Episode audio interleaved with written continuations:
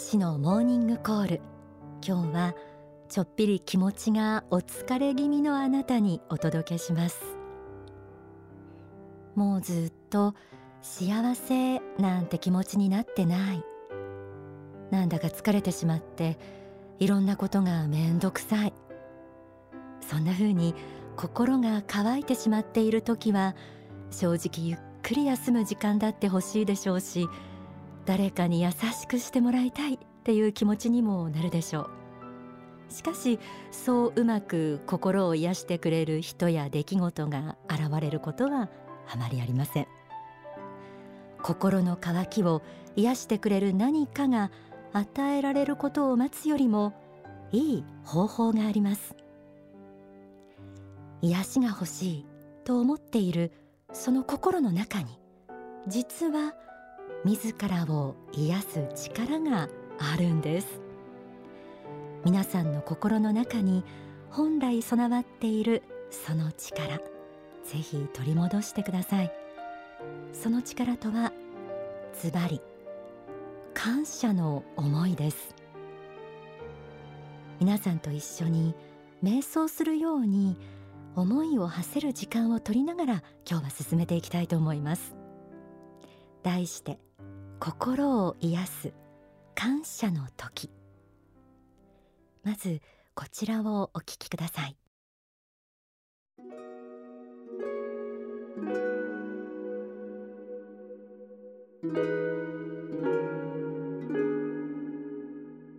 他の人が毎日朝起きては手を合わせ主よありがとうございます。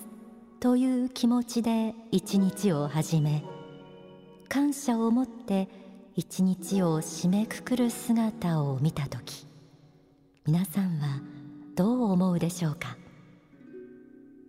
素晴らしい美しい一日だとは思いませんか？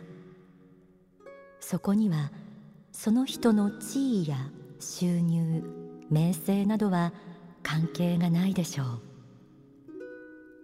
そうした人を美しい人だと思いあのような人になりたいと思うならば感謝の毎日を送ることです。一番美しいものは感謝の心であり感謝の毎日は黄金の日々を意味しているのです。幸福の科学大川隆法総裁の書籍伝道論から朗読しました。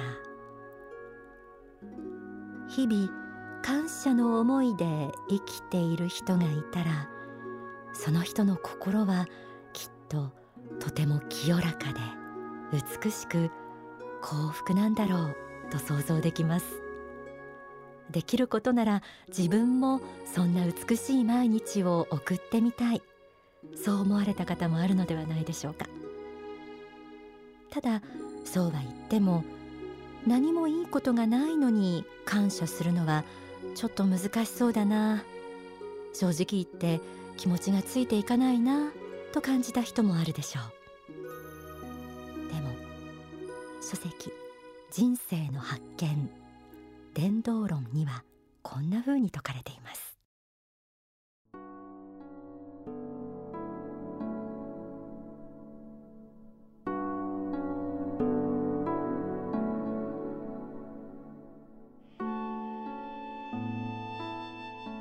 間はともすれば現在のベースというものを当然であると見てしまいます。これは当然でこれ以上のところに自分は行きたいのにその不足が埋められないと考えそれが愚痴になったり不平不満になったり欲求不満になったりするわけです。皆さんは生かされています。今朝目が覚めたら命があったということを喜ぶ心があってもおかしくないではありませんか。三度の食事に不自由しないということを嬉しく思っても良いのではないでしょうか。空気が正常で酸素がおいしいということに感謝する気持ちがあっても良いのではないでしょうか。今日も本が読める。今日も勉強ができる。今日も仕事がある。自分を支えてくれる家族がいる。今日も太陽が間違いなく東の空から昇ってきた。などということもありがたいことではないでしょうか。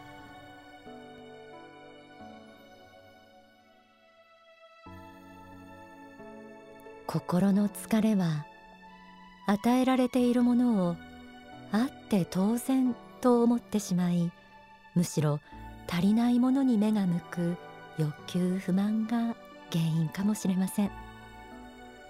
普段改めて気にすることもないような環境や他の人の存在。そんな当然と思っているものが本当は当然ではない。喜びにあふれたものだったんだと気づく瞬間。そこから感謝の思いは生まれるのかもしれません。少し時間をとってみたいと思います。これまで与えられてきたものに思いを馳せてみてください。今日も言葉を交わし合う相手がいること。自由に思い描ける未来があること。子供だった自分を生かしてきてくれた幸せな思い出。可愛がってくれたお父さんお母さん。おじいちゃんおばあちゃん純粋な笑顔計らい心のない親切自分を思ってくれた優しい言葉。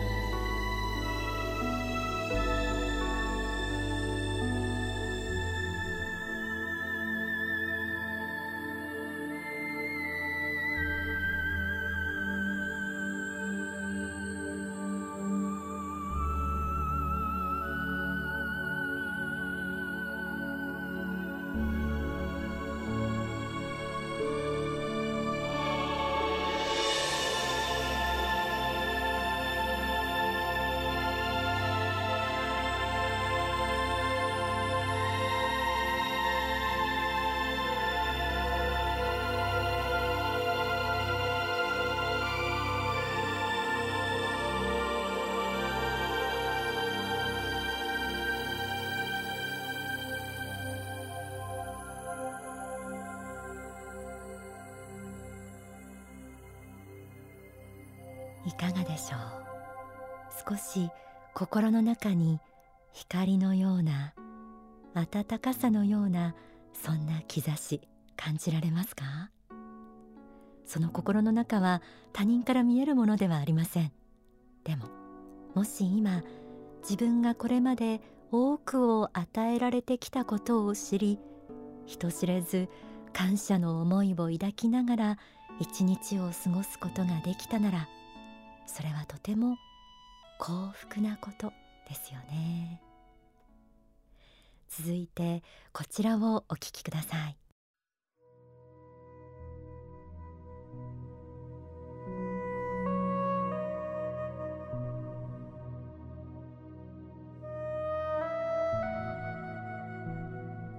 皆さんにお願いしておきたいことがあります。それは崇高なるものへ敬意を払うという気持ちを決して忘れてはいけないということです。仏や神と言われるような工事の意識があるのではないか。自分を小さく見下ろしているような巨大な存在があるのではないか。という考えを持っていただきたいと思います。これは裏を返せば謙虚な気持ちを忘れないということでもありましょう。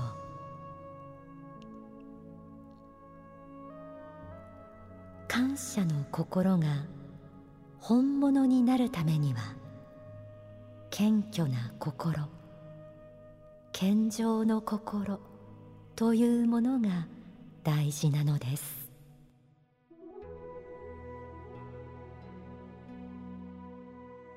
書籍成功の法ダイナマイト思考から朗読しました。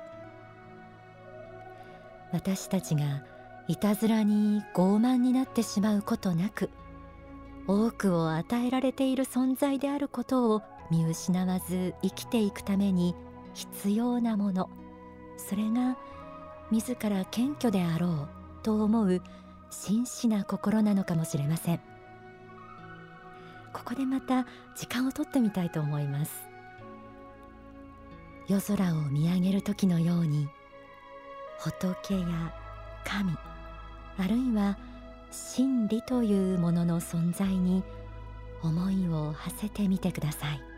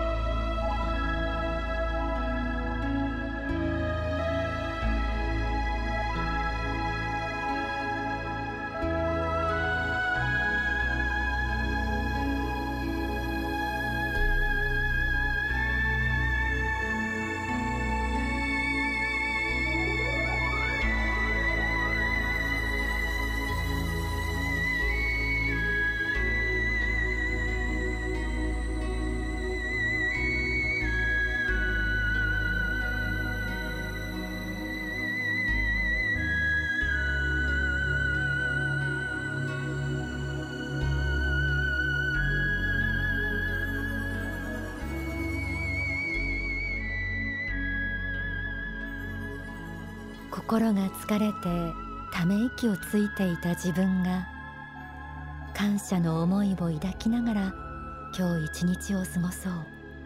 そんな風に思えたとしたらどうかその思いのままに祈りの時を持ってみてください。書籍限りなく優しくあれから一日の終わりに捧げる「感謝の祈りをご紹介します。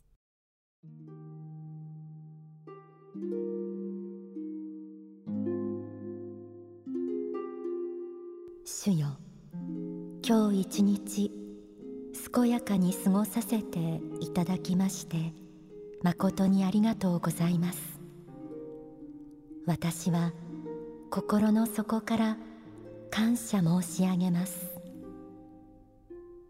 今日の一日にも未熟なことが数多くあったと思います。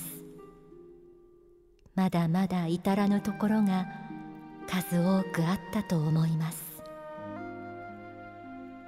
そうした私であるにもかかわらず温かく見守ってくださったあなたの大きな心に感謝いたします。そして願わくば明日目が覚めてまた素晴らしい一日がスタートできますように。多くの人々の幸福のために生きることができますように。多くの人々の幸福のために生きることが自分の幸福であると思えるようなそうした自分になりますように。主よどうもありがとうございました。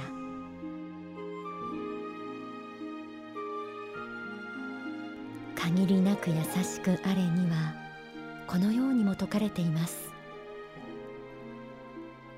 このような祈りの毎日を送り続けるとやがて素直に感謝できるようになり愛に満たされるようになります。ぜひ日常の中に一人心静かに感謝の祈りを捧げる時を持ってみてください。きっと日々に心癒され豊かさを増していく心の幸福感を感じていただけると思います。ではここで大川隆法総裁の説法をお聞きください。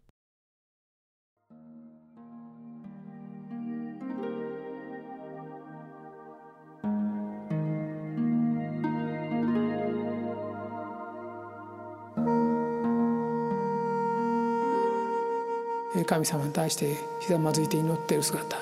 ね。一対一で対峙している姿経験な姿を感じますね。まあ、こうした、えー、心からですね清らかな気持ちで絶対的なるものにですね、えー、祈り従おうとしているその態度ですね。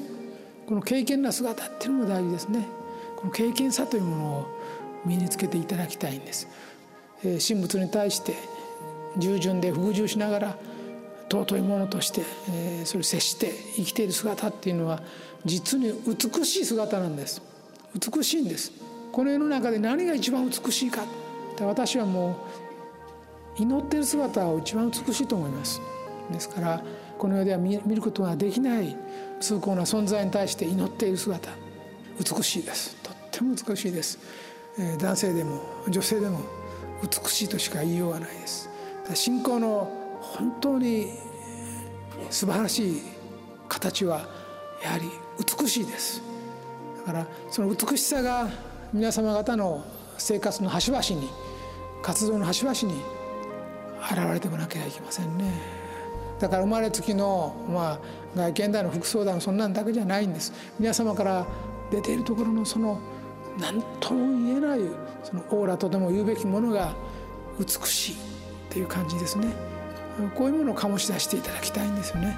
だからそういう意味で信仰心において美しい人信仰心において美しい人っていうのはその絶対の真理に対して愛を持っており従順で服従して敬虔な姿をとっている人。こういう人が美しいですね。こういう美しい信仰を持っている人美しい信仰に生きている人、まあ、こういう人はやはり主も愛する人であると。ということですね、まあ、それを知っていただきたいんです。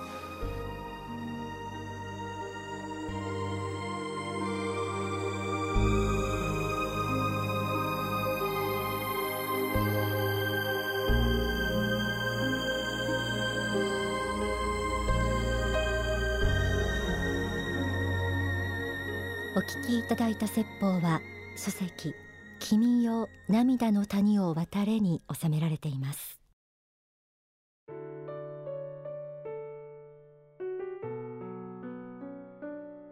えー、私自身も心がちょっと疲れ気味だなということはよくありまして今日お届けしたようにまずは今当然と思ってしまっていることを見つめ直し改めて感謝するという時間をとる、えー、そのようにしています。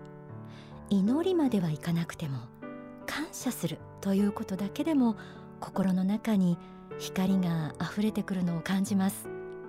人って放っておくと感謝を忘れがちなものですからその忘れている感謝こそ自らの力の源泉であるということを皆さんにも知っていただきたいなと思います。